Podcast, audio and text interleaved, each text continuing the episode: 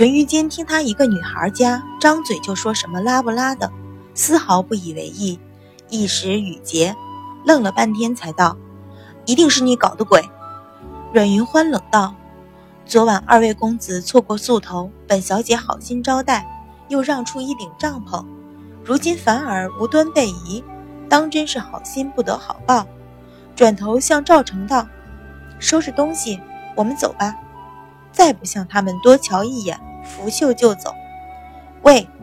淳于坚大喊，抢上两步将他拦住，说道：“我四哥身子不好，你借辆马车给我们。”阮云欢好笑地瞧着他，轻软软的声音道：“若是我不借呢？这位六皇子可当真是跋扈的很啊！”淳于坚瞪眼道：“你们有三辆马车，为何不借？”公子也说是我们的马车，我说不借便不借。阮云欢冷哼，淳于坚气得眉毛倒立，怒道：“六爷说借是给你脸，你别给脸不要脸。”阮云欢不语，默默向他凝视，帷帽遮挡下瞧不见表情。而这一瞬间，周围所有的人仿佛都突然感觉到一股强大的寒意。淳于信暗吸了一口凉气，喝道。老六，不得无礼！向阮云欢瞧了一眼，说道：“舍弟出言无状，小姐不要见怪。”转身见随从备好了马，咬了咬牙，说道：“我们走。”一拽马缰，挣扎着上马，却身子一晃，摔了下来。爷，身边随从忙一把扶住。四哥，淳于坚也抢上扶住，回头向阮云欢怒视。阮云欢见他落马，心中微觉不忍，却站在原地不动，慢悠悠的道：“求人借车，总要有个求人的样子。你们自个儿当惯了爷，却不是谁都得将你们供着。”淳于信拉了一夜，全身发软，就那一下，额头就直冒虚汗，知道自己再没力气强撑。是这荒山野岭，如果不向他借车，又怎么赶路？脸色一阵青一阵白，终于咬了咬牙，低声道：“还请小姐援手。”淳于坚一愣，唤道：“四哥。”上一世的淳于信虽然清雅稳重，却也心高气傲。阮云欢没料到他竟会向自己低头，不禁也是一愣。淳于信身后闪出一名随从，单膝向阮云欢跪倒，说道。我家主子身体抱恙，恳请小姐援手。阮云欢向他瞧了瞧，依稀是上一世侍卫统领陆宁的模样，便点头笑道：“好吧。”转头向白芍道：“你去和何妈妈说，咱们挤一挤，给于公子让出一辆车来。”淳于坚张口结舌，自己说了半天，他都不肯借车，这会儿四哥一句话，一个奴才一跪。竟然就借了，不由结结巴巴道：“你、你、你方才为什么不见？”阮云欢向他瞧了一眼，却没说话。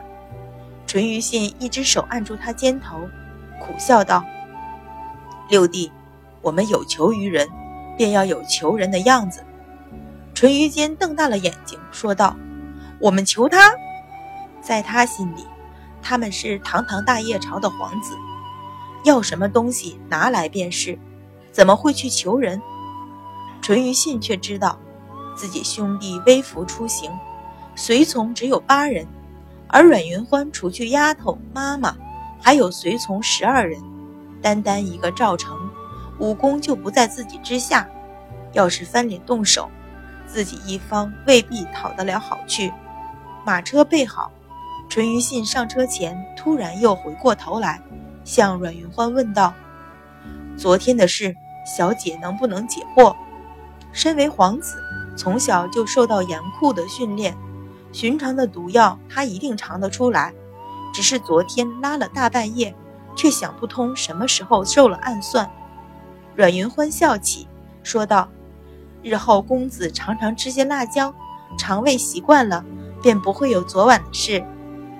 不习惯吃辣椒的人。”突然生生的吃了那么大一盘极辣的东西进去，又喝了许多凉水，不跑肚才怪。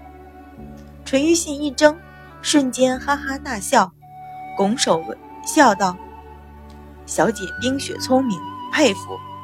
她性情磊落，虽然输得彻底，但也愿赌服输。”阮云欢含笑道：“还请公子先行。”淳于坚一撇嘴，说道：“还算你知道些礼仪进退。”扶着淳于信上车，马车走出三里，拐上官道。望着眼前的两个大坑，淳于坚傻了眼。现在他才知道，不是阮阮云欢对他们礼敬，才让他们先行，而是让他们填坑。昨天挖坑的时候，生怕坑不够深，陷不住阮云欢的马车；而现在，八名随从填得满头是汗，深深后悔昨天太过于卖力，而阮云欢一行。却慢悠悠地跟在后边，十二随从骑在马上，笑吟吟地瞧着前边的一切，却没有一个人过来帮忙。